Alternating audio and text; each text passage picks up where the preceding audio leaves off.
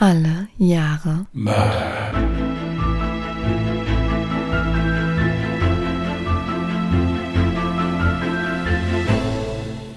Herzlich willkommen zu Alle Jahre Mörder, der True Crime Podcast mit Christian, hallo. Und? Jasmin. Hi.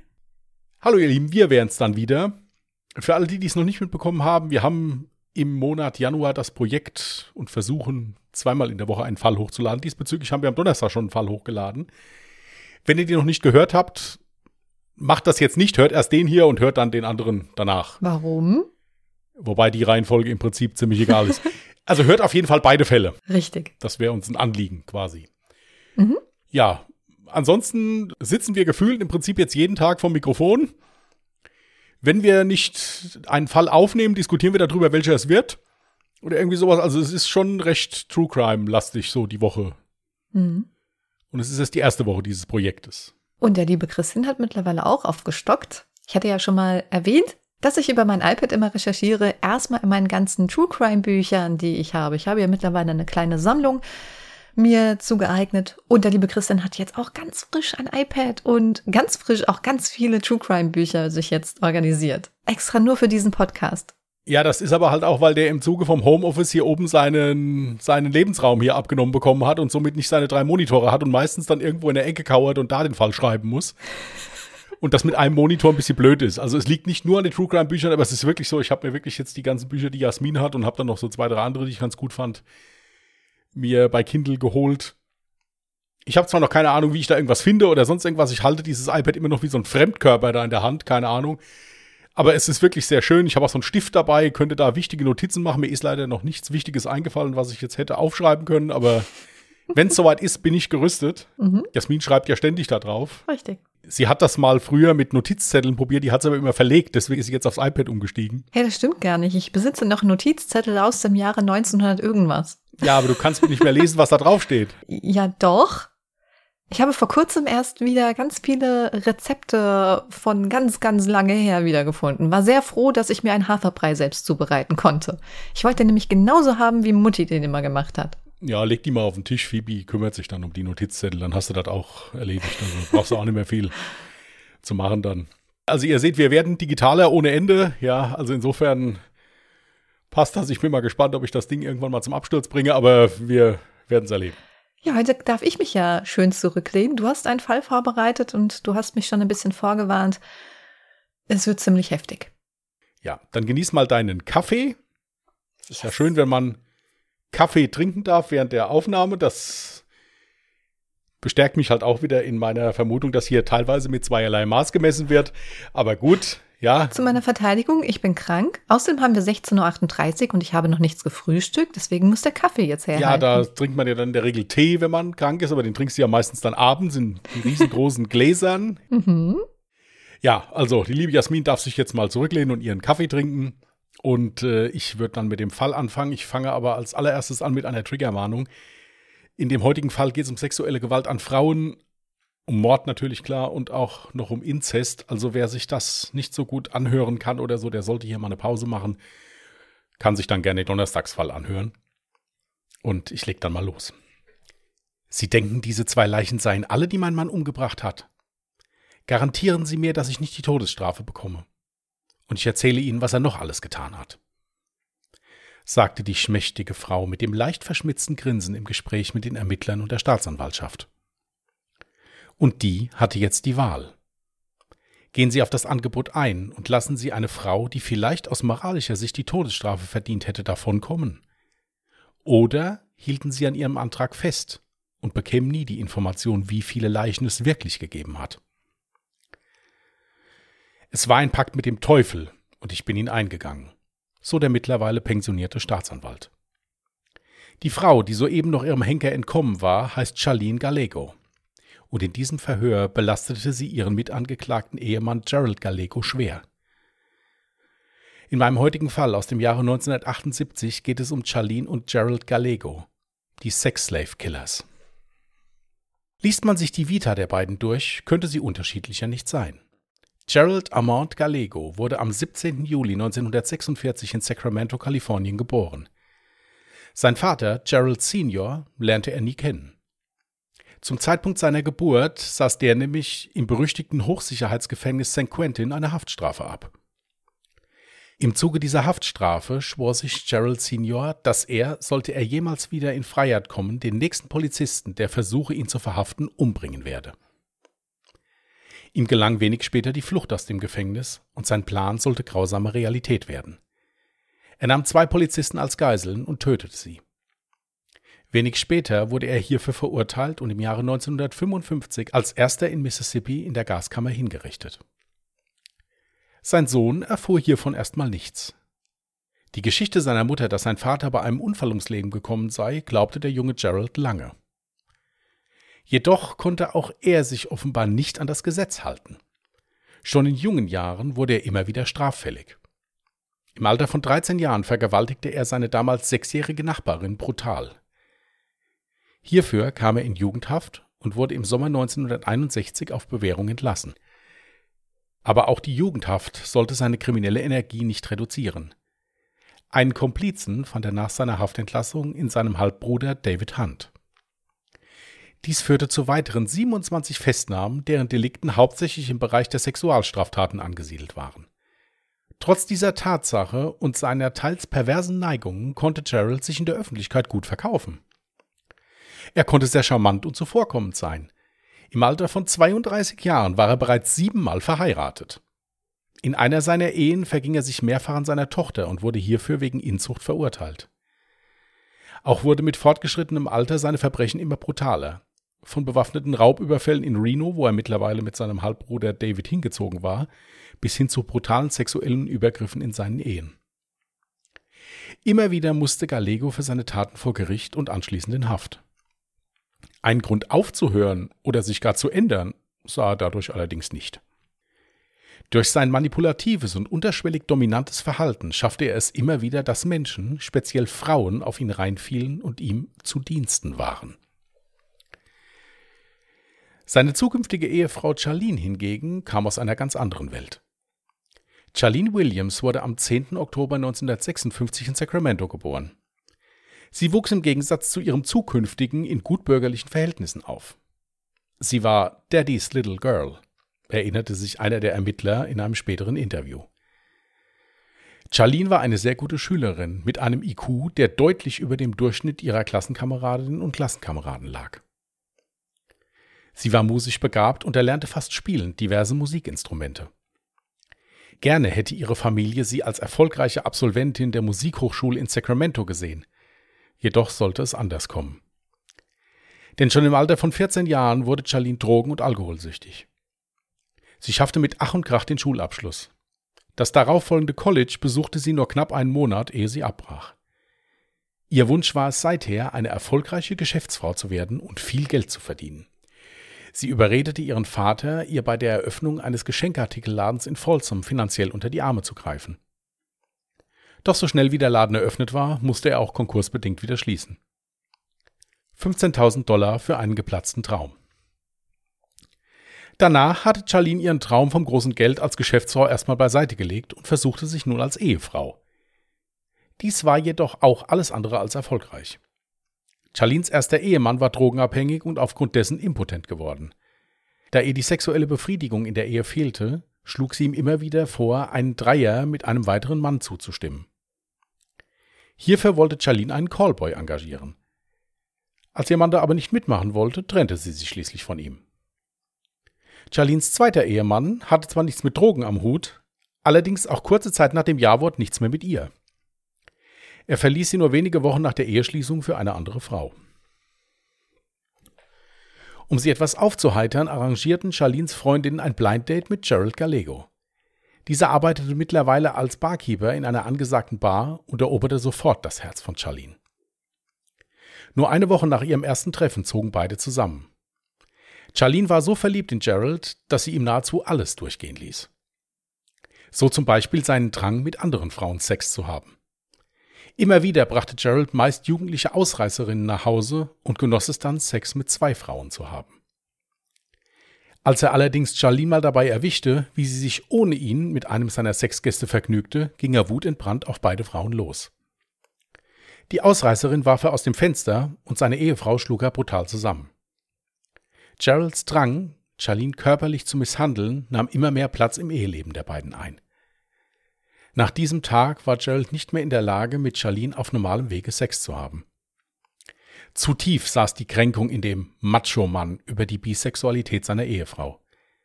Sexuelle Lust verspürte Gerald fortan nur dann, wenn er Charlene zum Sex zwang.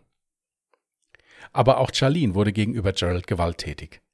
An Trennung dachten beide allerdings nie. An Geralds 33. Geburtstag lud Charlene als Überraschung Geralds 14-jährige Tochter und eine ihrer Freundinnen zu sich nach Hause ein. Der Abend artete nach einem enormen Konsum von Alkohol zu einer wahren Orgie aus. Gerald hatte im Zuge dessen Sex mit allen drei Frauen. Und ja, auch erneut mit seiner Tochter. Von seiner Potenzstörung war zumindest in dieser Situation nichts zu merken. Vielleicht aufgrund dessen wuchs in Charlene die Idee heran, ihrem Mann Sexsklavinnen zu besorgen um so vielleicht das Sexualleben in ihrer Ehe wieder in Gang zu bringen. Gerald willigte in den Plan sofort ein. Am 13. September 1978 sprach Charlene vor einem Einkaufszentrum die beiden Freundinnen Rhonda Scheffler, 17, und Kippy Vaughn, 16 Jahre, an. Sie fragte beide, ob sie Marihuana von ihr kaufen wollten und lockte sie unter diesem Vorwand zu ihrem Van. Als sich die Türen öffnete, saß da schon Gerald und zwang die beiden jungen Frauen mit vorgehaltener Waffe zum Einsteigen. Als die beiden verängstigten Frauen im Auto waren, fesselte Gerald sie und das Paar fuhr an einen abgelegenen Platz. Hier vergewaltigte Gerald die beiden Frauen nacheinander. Es war ihm dabei wichtig, dass die jeweils andere die Vergewaltigung ihrer Freundin mit ansehen musste. Auch Charlene beteiligte sich an der brutalen Tat und zwang im Zuge der Vergewaltigung beide Frauen, sie oral zu befriedigen. Doch damit sollte das Martyrium von Rhonda und Kippy noch nicht beendet sein. Nachdem sich Gerald und Charlene mehrfach an ihren wehrlosen Opfern vergangen hatten, erschlug Gerald beide mit einem Wagenheber. Als er beim Wegfahren bemerkte, dass eine der beiden noch am Leben war, hielt er seinen Van erneut an, stieg aus und schoss beiden Frauen aus kurzer Distanz mit seiner Pistole in den Kopf. Ihre Leichen wurden kurze Zeit später von der Polizei gefunden. Diese nahm zwar die Ermittlungen auf, aber ohne auch nur einen Schritt weiterzukommen. Bei Gerald und Charlene hingegen war die Lust auf neue Sklavinnen geweckt. Kurze Zeit später fuhren sie gemeinsam mit Charlines Eltern nach Reno und heirateten. Charlines Vater war mit der Eheschließung nicht einverstanden, jedoch hatte er dem Willen seiner Tochter einmal mehr nichts entgegenzusetzen. Als das frisch vermählte Paar wieder in Sacramento zurück war, begann Charlene einen Job in einer Wurstfabrik. Ihr Vater hatte ihr den Posten besorgt, da es mittlerweile leid war, das Leben seiner Tochter zu finanzieren. Ein paar Monate dauerte es, bis Gerald und Charlene sich die nächsten Opfer suchten. Am 24. Juni 1979 entführte das Paar wieder mit vorgehaltener Waffe die 14-jährige Brenda Judd und die 13-jährige Sandra Colley. Beide Mädchen waren in Washoe auf einem Rummelplatz. Nachdem Gerald die beiden Mädchen gefesselt hatte, steuerte Charlene den Van in Richtung Wüste. Gerald konnte es nicht so lange abwarten und begann, eines der beiden wehrlosen Mädchen zu vergewaltigen. Dies machte seine Frau so zornig, dass sie eine Vollbremsung hinlegte, bei der der Wagen fast von der Straße abkam. Sie ergriff die Pistole und wollte ihren Mann erschießen. Es entbrannte ein Kampf um die Waffe, in dessen Verlauf sich ein Schuss löste und Gerald am Arm streifte. Da ihr Mann außer Gefecht war, sah er nun zu, wie Charlene die beiden wehrlosen Mädchen der Reihe nach missbrauchte und sie dann aus nächster Nähe mit einem Kopfschuss tötete. Bis 1982 fand niemand die Leichen der beiden jungen Mädchen. Kurz nach der grausamen Tat stellte Charlene fest, dass sie schwanger war. Gerald war außer sich vor Wut und zwang sie zur Abtreibung. Die Kosten hierfür wurden einmal mehr von Charlins Vater getragen. Und wieder ließ das Paar sich einige Zeit bis zu ihrer nächsten Tat. Am 24. April 1980 entführten Gerald und Charlene die beiden 17-jährigen Karen Chipman und Stacy Redican aus einem Einkaufszentrum in Reno, Nevada. Als die Polizei knapp drei Monate später ihre Leichen fand, stellten sie fest, dass beide Opfer mehrfach sexuell missbraucht und anschließend mit einem stumpfen Gegenstand erschlagen wurden. Nach dieser Tat fuhren Gerald und Charlene erneut nach Reno, um ihr Ehegelübde zu erneuern. Doch diesmal unter falschem Namen – Gerald hatte sich nämlich die Brieftasche eines Polizisten gestohlen und nannte sich fortan Stephen Robert File. Er nutzte die Ausweispapiere des Bestohlenen, um damit Geburts- und Zeugnisdokumente zu fälschen. Auf der Reise eröffnete Charlene Gerald erneut, dass sie von ihm schwanger sei. Diesmal nahm Gerald die Nachricht mit Freude auf. Er wolle ohnehin einen Stammhalter haben, sagte er. Aber dies hielt beide nicht vom erneuten Morden ab. Als sie an ihrem zweiten Hochzeitstag zum Fischen in Oregon waren, entführten sie hier die im vierten Monat schwangere Linda Aguera. Nachdem beide die Frau etliche Male missbraucht hatten, schlug Gerald ihr mit einem stumpfen Gegenstand auf den Kopf und verscharrte ihren Körper im Sand. Bei der Obduktion der Leiche kam heraus, dass Linda noch gelebt haben muss, als Gerald sie begraben hatte. Da es diesmal nur ein Opfer war, hielt die Mordlust weiter an. Am 17. Juli 1980 entführten sie erneut eine Frau. Diesmal war es die 34-jährige Virginia Mochel. Sie wurde von einem Parkplatz ihrer Arbeitsstelle, einem Restaurant in West Sacramento, von Gerald und Charlene abgefangen und in den Van gezerrt. Virginia war das erste Opfer, welches das Paar mit zu sich nach Hause nahm. Die wehrlose Frau wurde sowohl von Gerald als auch von Charlene mehrfach anal vergewaltigt, mit einem Strick ausgepeitscht und anschließend von Gerald im Van erwürgt. Bei der Obduktion knapp drei Monate später stellten die Ermittler fest, dass Virginia mit einer Anglerschnur aus Nylon gefesselt war. Am 2. November 1980 dann die letzte Tat der Sex-Slave-Killer. Die beiden entführten mit vorgehaltener Waffe den 22-jährigen Craig Miller und dessen Verlobte, die 21 Jahre alte Mary Elizabeth Sowers, in deren eigenem Wagen, nachdem diese von einem Ball der Studentenverbindung gekommen waren. Ballgäste, die die Entführung bemerkt hatten, notierten sich das Autokennzeichen und verständigten die Polizei. Doch diese konnte trotz Großfahndung die Täter in dieser Nacht nicht fassen. Craigs Leiche wurde mit einem Kopfschuss einen Tag später am Ufer des Bass Lake gefunden. Von Mary fehlte drei Tage lang jede Spur. Doch dann fand man auch ihre Leiche in Placer County. Die Täter hatten sie einfach in den Graben geworfen. Auch sie wies massive Spuren von Folterung und Vergewaltigung auf. Die Polizei ging nun den Hinweisen der Zeugen nach und überprüfte das Nummernschild. Der Wagen war auf Charlins Eltern angemeldet. Diese wurden sofort von der Polizei befragt und versuchten eher halbherzig abzustreiten, dass ihre Tochter und ihr Schwiegersohn sie gesuchten Täter sein könnten. Gerald und Charlene verließen aus Angst geschnappt zu werden die Stadt. Wenig später konnten sie aber festgenommen werden, da sie sich wieder einmal von Charlins Eltern Geld schicken ließen und das FBI Telefon sowie Kontobewegungen der Familie überwachte. Aber an ein Geständnis oder gar Mitarbeit bei den Ermittlungen war gar nicht zu denken. Gerald und Charlene schwiegen über acht Monate zu allen Vorwürfen. Bis Charlene am 27. Juli 1981 der Staatsanwaltschaft den Deal anbot, gegen ihren Mann auszusagen, wenn man sie auf Kaution freiließe. Dieser Deal wurde von der Staatsanwaltschaft sofort abgelehnt. Es wurde allerdings bei Mitarbeit von Charlene eine Strafmilderung in Aussicht gestellt.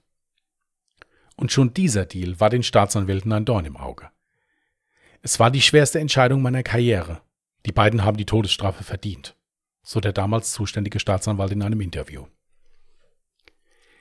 Am 15. November 1982 startete dann der Prozess gegen Gerald und Charlene Gallego. Die Morde wurden in teils separaten Gerichtsverfahren verhandelt. Die eben genannte Verhandlung sollte sich über ein Jahr hinziehen. Schon allein die Auswahl der Geschworenen nahm mehr als einen Monat in Anspruch. Als erstes wurde der Mordfall an Craig Miller und seiner Verlobten Mary Sowers verhandelt. Hierbei trat Shalinga Lego als Hauptbelastungszeugin gegen ihren Mann Gerald auf, der daraufhin zum Tode verurteilt wurde. In einem weiteren Prozess wegen den Morden an Stacey Radican und Karen Chipman wurde Gerald mit einer zweiten Todesstrafe belegt. Auch hierbei trat Charlene wieder als Zeugin gegen ihren Mann auf. Charlene bekam 16 Jahre Haft und saß diese in Nevada komplett ab.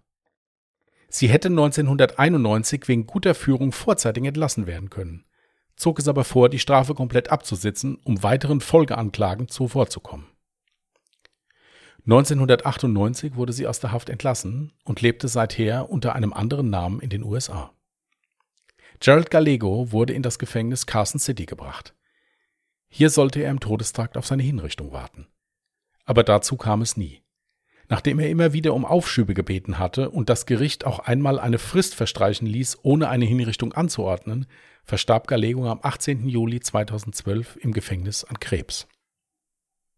Ja, da hast du nicht zu viel versprochen. Der Fall war tatsächlich sehr, sehr heftig.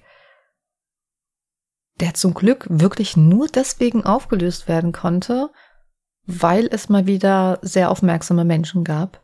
Wie jetzt hier in dem Fall die Ballgäste, die sich dann direkt das Nummernschild notiert hatten, nachdem sie diese Beobachtung gemacht hatten. Sonst hätten die zwei wahrscheinlich noch einiges mehr getrieben. Du hattest ja noch erwähnt, Charlene war irgendwann schwanger. Was ist denn aus so ein Kind geworden? Oder? Sie hat das Kind im Gefängnis bekommen.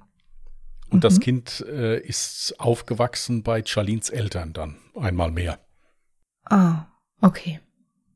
Na, dann wollen wir mal hoffen, dass dem Kind dann irgendwie eine bessere Zukunft in Aussicht gestellt wurde. Ja, ist wirklich zu hoffen. Ich hatte mich am Anfang gefragt, stand ja schon öfters mal zur Diskussion, ja, ob so ein gewalttätiges Verhalten schon irgendwie in den Genen liegen könnte. Jetzt war es in dem Fall ja so, dass der Vater von Gerald ja genauso gewalttätig war und auch schon einiges verbrochen hatte. Allerdings wusste Gerald, also sein Sohn, ja noch gar nichts davon. Was hältst du von dem Gedanken? Ist da was dran, dass das in den Genen liegt? Meistens empfand ich es eigentlich immer so, dass es dann auch so ein bisschen mit der Kindheit oder mit der Erziehung zusammenspielt. Allerdings hattest du jetzt nicht erwähnt, dass die Mutter jetzt irgendwie großartig auffällig war oder gewalttätig oder sowas in der Richtung. Das ist eine interessante Frage, aber ich finde halt immer, also wenn ich die Antwort, die ich jetzt darauf gebe, die geht dann so aus wie das Homberger Schießen. Mit der Tatsache, dass das erziehungsbedingt sein kann, umfeldbedingt sein kann. Wenn ich jetzt also zum Beispiel in einem schlechten Viertel aufwachse, dass ich da mehr mit Gewalt konfrontiert werde und auch Gewalt ausübe, als wenn ich jetzt irgendwo in einem High Society Viertel wohne. Ja. Das ist auf jeden Fall klar. Ich bin der Meinung, dass Charakterzüge auf jeden Fall genetisch vererbbar sein können. Ich erkenne auch an mir Charakterzüge von meinem Großvater oder von meiner Mutter oder von meinem Papa oder so. Das auf jeden Fall. Aber ich denke, da sind die Grenzen fließend. Das kann zum einen Erziehung sein, zum anderen kann man dann sagen, das sind die Gene. Mhm. So ein Mördergen, gibt's ja auch ganze Bücher drüber, wo sich da über hunderte von Seiten drüber ausgelassen wird. Ja. Denke ich mir, gibt's nicht. Es ist auch tatsächlich über die Mutter von Gerald Gallego oder auch über das Umfeld von ihm habe ich nicht viel gefunden. Mhm wir können gleich, wenn du mal, wenn ich darf, noch zu einer Sache kommen, wo ich auch nicht viel gefunden habe. Was denn? Oder wo es nicht viel drüber gab. Ihr wisst ja, ich bin ein großer Fan davon, die Gerichtsverhandlungen schön zu beschreiben, weil ich das interessant finde, was so bei Gericht passiert und was da gemacht wird. Mhm. Äh, zu diesen Gerichtsverhandlungen gab es nicht so viel. Mhm. Und das spricht auch unheimlich für die Ermittlungsarbeit, weil es wirklich so war, habe ich in einer Dokumentation dann gehört, hätte die Staatsanwaltschaft diesen Deal mit Charlene nicht gemacht, wäre eine heftige Verurteilung sehr schwierig gewesen. Mhm. Weil die sich bei den Ermittlungen wirklich nicht mit Ruhm bekleckert haben und sehr, sehr lange im Dunkeln getappt sind. Die konnten ja zum Schluss noch nicht mal zuordnen, dass das alles ein und dieselben Täter waren. Das war natürlich auch so ein bisschen bedingt jetzt mit der Jahreszeit. Ich meine, das war 1978, oder? 1978. Da gab los, es ja noch ja. keine DNA-Forschung, wo man sagen kann, okay, die konnten da dingfest gemacht werden, weil dieselben DNA-Spuren gefunden wurden oder sowas dergleichen. Das zum einen aber auch jetzt vom Modus operandi her gesprochen. Also die haben noch nicht mal jetzt gesagt, okay, das ist hier in etwa alles das Gleiche, so wie das abgelaufen ist mhm. hier. Also die Polizei hat, hat zwar ihr Bestes gegeben, wirklich, aber sie konnten es nicht so richtig zuordnen teilweise. Ja. Gut, also das andere ist aber auch, ich finde, es wurde ja schon lange vorher richtig viel falsch entschieden. Du hattest davon erzählt, dass er ja 27 Straftaten schon hinter sich hatte, zumeist Sexualstraftaten. Und da kam bei mir schon direkt die Frage auf, wie konnte jemand nach so vielen Straftaten, zum Teil wie gesagt auch Sexualstraftaten, so schnell wieder auf freien Fuß kommen? Den hätte man doch, also so ein Wiederholungstäter, der hätte doch eigentlich viel länger hinter Gitter kommen müssen. Ja, gebe ich dir hundertprozentig recht. War mir auch unerklärlich. Und vor allen Dingen hat er dann zwischendurch noch siebenmal geheiratet. Ja, also das äh, ist schon heftig. Es kann natürlich bei Sexualstraftaten immer so sein, es ist die Frage, ob die immer richtig angezeigt werden, ob dann hinterher jemand die Aussage zurücknimmt oder sowas.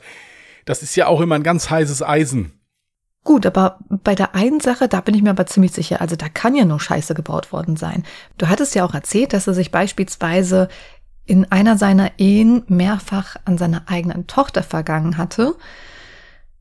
Da frage ich mich, wie konnte es dann überhaupt so weit kommen, dass er dann zu seinem 33. Geburtstag diese besagte Tochter eben erneut einladen konnte, beziehungsweise seine damalige Freundin oder Frau, also Charlene, also abgesehen davon, wenn ich ja wegen einer Straftat, also Inzucht, dafür verurteilt wurde, warum wurde ihm dann überhaupt generell nicht verboten, den Kontakt zu seiner Tochter zu pflegen? Und die andere Frage war dann, warum ist diese 14-jährige Tochter freiwillig dort bei dieser Geburtstagsfeier aufgetaucht?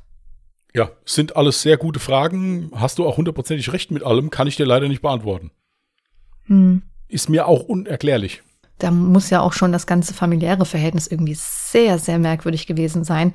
Ich meine, wenn ich mir vorstelle, in so einer schrecklichen Situation zu sein, als 14-Jährige, äh, ich würde mich ja mit Händen und Füßen wehren, ich würde das niemals tun. Es sei denn, ich habe selber ein gestörtes Verhältnis zu einem meiner Elternteile.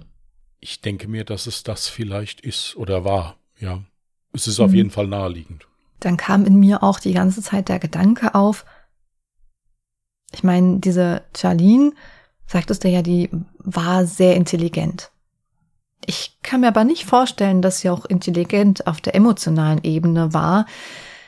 Ich hatte immer so den Eindruck, dass sie wirklich krankhaft verliebt war in Gerald und dementsprechend vielleicht alles dafür getan hätte, um diese Ehe aufrechtzuerhalten und ihn glücklich zu machen ist ein Punkt, der möglich ist, wobei ich sagen muss, was ich jetzt in dem Zuge dieser ganzen Recherche so gemerkt habe, dass diese Charlene auch unheimlich auf das Sexuelle bedacht war.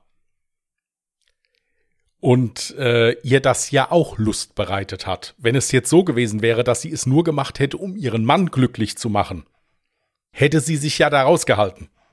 Dann hätte sie gesehen, wie er sich damit vergnügt, wäre froh gewesen, dass die Potenzstörung erstmal wieder überstanden ist und hätte sonst nichts getan. Hier ist es ja so, dass die aktiv beteiligt war daran. Also sprich, die hat ja auch vergewaltigt, missbraucht, sogar zwei Frauen getötet. Es schien für mich eher so aus Eifersucht, dass dann dieser Zorn entstanden ist. Ist durchaus auch möglich. Man muss halt auch dazu sagen, dass diese Frau ja natürlich auch eine Drogen- und Alkoholvergangenheit hinter sich hat. Mhm. Inwiefern da vielleicht auch eine Wesensveränderung eingetreten ist. Plus, es steht auch nirgendwo, dass die mit Drogen aufgehört haben. Also ich persönlich denke mir, dass die beide auch noch voll dabei waren. Das glaube ich auch. Ich meine, du hattest ja auch erzählt, dass zum 33. Geburtstag zum Beispiel da auch viel Alkohol und Drogen ja, konsumiert wurden. Also ich denke mir, also, dass da auch noch, das auf jeden Fall noch ein Thema war. Ich weiß es nicht. Ich fand halt in dem Fall, was mich so schockiert hat, abgesehen davon natürlich, dass viele Menschen umgebracht wurden und da auch vergewaltigt wurde, diese fürchterliche Brutalität. Mhm. Und dass da wirklich mehr oder weniger, ja, wie durch so ein Kaufhaus gegangen wurde und da einfach zwei Menschen aus dem Leben gerissen wurden, die mhm. auf bestialische Art und Weise gequält wurden und dann, ja, wie jetzt im Fall von, von der letzten da, einfach wie Müll in den Straßengraben geschmissen wurden hinterher. ja. ja das fand ich halt so total krass, dass das alles auch so geplant war und mehrmals hintereinander so gemacht worden ist. So wie, als wenn wir beide jetzt sagen, ja komm, nächstes Wochenende fahren wir mal ins Main-Taunus-Zentrum. Einfach mal ein bisschen shoppen. Mhm. Ja, und das fand ich halt unheimlich krass, muss ich sagen. Ja. Also ich fand das Urteil sowieso von Charlene, fand ich lachhaft. Also die Tatsache, dass sie nach den 16 Jahren dann wirklich entlassen wurde und ein ganz normales Leben weiterhin führen konnte. Ich hätte es völlig okay gefunden, wenn gesagt worden wäre, sie wird lebenslänglich verurteilt und kommt danach auch wirklich nicht mehr aus dem Gefängnis raus. Manchmal stelle ich mir sogar die Frage, ob es nicht wesentlich schlimmer wäre, lebenslang seiner Freiheit beraubt zu werden, als die Todesstrafe zu bekommen. Da du jetzt eine Pause machst, möchtest du jetzt ein Statement von mir dazu haben, oder? Mhm, ja. Ich denke zum einen, es kommt dabei auf den Menschen drauf an. Es gibt Menschen, die sagen, ehe mich jetzt ein ganzes Leben lang in St. Quentin einsperrt, wo es wirklich als Gefangener nicht schön ist und auch ziemlich gefährlich sein kann, dann bringt mich lieber um, dann ist es gut. Und es gibt andere, die sagen, nee, ich möchte nicht umgebracht, ich will leben und wenn es nur im Gefängnis ist. Mhm. Dann gibt's die andere Seite, also sprich jetzt die Opfer, die Familien der Opfer oder sonst irgendwas, wo ich jeden Menschen verstehen kann, der auf so bestialische Art und Weise die Tochter verloren hat, der sagt, die gehören beide umgebracht, ich, hier muss ein Exempel statuiert werden, ist richtig. Ich persönlich bin kein Freund der Todesstrafe und schon gar nicht der Todesstrafe, wie sie in den USA praktiziert wird, weil ich es nicht in Ordnung finde, wenn ich eine Todesstrafe verhänge, einen Menschen in den Todestrakt zu setzen und ihn da 20 Jahre sitzen zu lassen erstmal. Das finde ich persönlich fürchterlich, egal was der gemacht hat, dass so ein Mensch bestraft gehört, dass diese beiden eigentlich nie mehr auf die Straße hätten gedurft. Das mhm. ist meine feste Meinung, da bleibe ich auch bei. Ja, absolut, da bin ich absolut bei dir. Also das ist die grausamste Art und Weise, dafür bestraft zu werden im Sinne von, okay, der hat die Todesstrafe erhalten, aber eigentlich wartest du jeden Tag darauf, dass es soweit ist. Ich glaube, das ist das allerschlimmste Gefühl, das man überhaupt noch haben kann. Das ist für mich auch die größte Strafe an dieser Todesstrafe. Ja, richtig. Dass du jeden Tag darauf wartest, es könnte soweit sein. Jetzt könnte es heute soweit sein. Natürlich kann man jetzt von der anderen Seite wieder sagen, ja, das haben die verdient und guck mal, was die gemacht haben, das ist okay. Mhm. Aber. Das ist nicht menschenwürdig, sagen wir Das ist so. nicht menschenwürdig, genau. Und, und da ich ja jetzt halt aus der Justiz komme, auch das sind Menschen. Das muss man so sagen. Natürlich haben die fürchterliche Fehler gemacht und gehören dafür wirklich hart bestraft. Aber ich finde diese Todesangst, das ist was ganz Furchtbares. Natürlich, jetzt kann mhm. die Gegenseite wieder kommen und sagen, ja, das hatten ihre Opfer auch, als die da gefesselt im Van gelegen haben. Ja, ja, richtig. Ihr merkt, wo ich drauf hinaus will ich kann euch jetzt ein Statement bringen und dann gebe ich euch gleich auch das Gegenstatement dazu. Da gibt es halt eben kein genau, richtig oder falsch. Da gibt es nicht richtig oder falsch. Ja, mhm. äh, gibt's nicht. Man kann sich maximal darauf einigen, kann sagen, man müsste es fallbezogen machen. Aber auch das, ein Mord ist ein Mord. Und ja. äh, jede, jede Familie hat das Recht, dass das aufgeklärt wird oder dass das auch bestraft wird, hart bestraft wird dann. Hier das ist wirklich ein richtig grausames Verbrechen gewesen, was die gemacht haben. Ja. Und dass so jemand nach, nach 16 Jahren als freier Mensch das Gefängnis wieder verlässt, nur weil er einen anderen, der dasselbe getan hat, wie sie, ans Messer geliefert hat, finde ich persönlich moralisch sehr, sehr schwierig. Da bin ich absolut bei dir. Du wirst ja wahrscheinlich keinerlei weitere Informationen jetzt zu Charlene haben, weil sie ja irgendwo in den USA unter einem anderen Namen gelebt hat.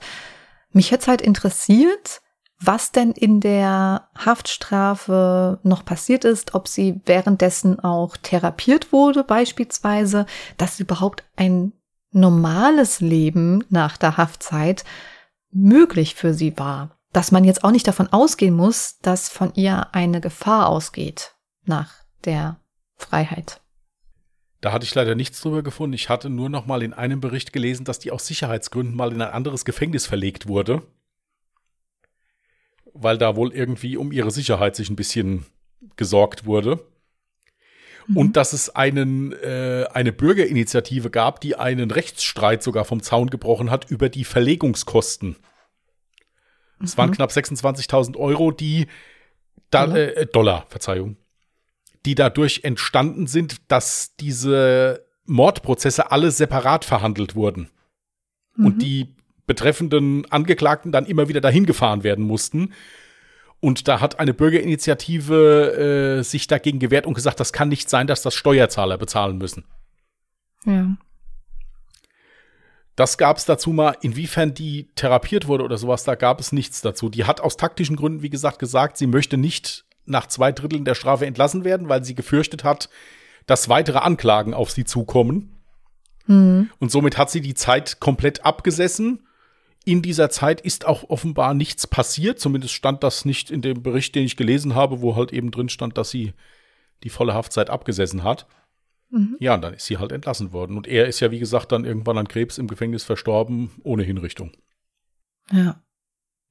Also ich bin ja der Meinung, man hätte vielleicht schon wesentlich früher. Er hat ja schon, also dieser Gerald hat ja schon während seiner Jugend ein sehr auffälliges Verhalten gehabt, ein sehr gewalttätiges Verhalten gehabt. Er wurde schon mh, hm, zur Jugendzeit zum Sexualstraftäter und hatte ja, glaube ich, eine sechsjährige Nachbarin oder sowas vergewaltigt. Ja, mit 13 gesagt? Jahren, glaube ich, 13 oder 12, 13 Jahre war er da alt, hatte ich am Anfang.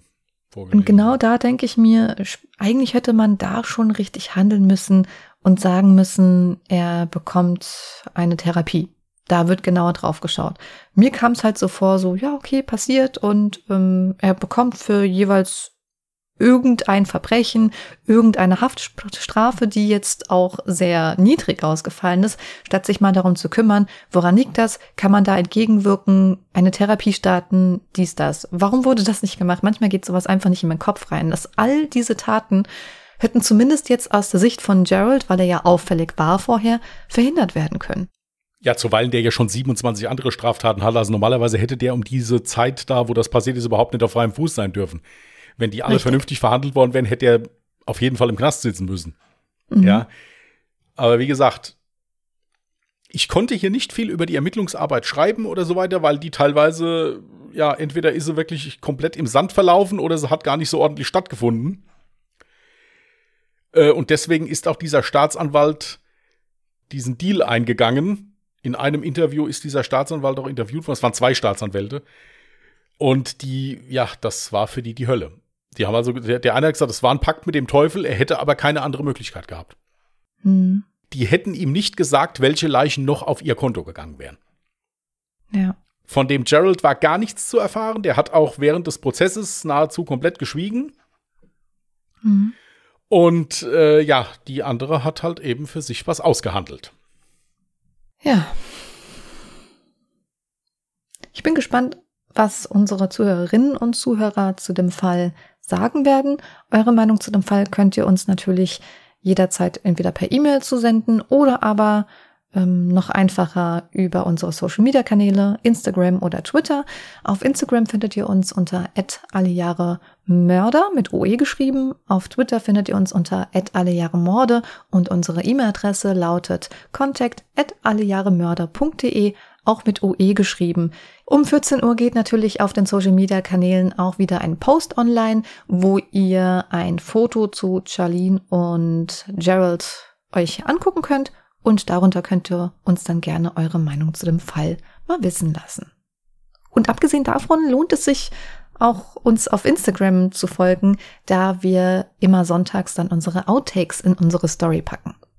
Ich bin immer froh, wenn, ihr, wenn, wenn ich Fall vorgelesen habe und Jasmin sagt, die Social Media kann ich, das ist dann der Moment, wo ich mal einen Schluck Wasser trinken kann. Gut. Gut. Möchtest du dir jetzt ein neues Jahr ziehen? Mach ich. Dann bereiten wir das mal vor hier. 2004. Mhm. Hatten wir auch noch nicht. Gut.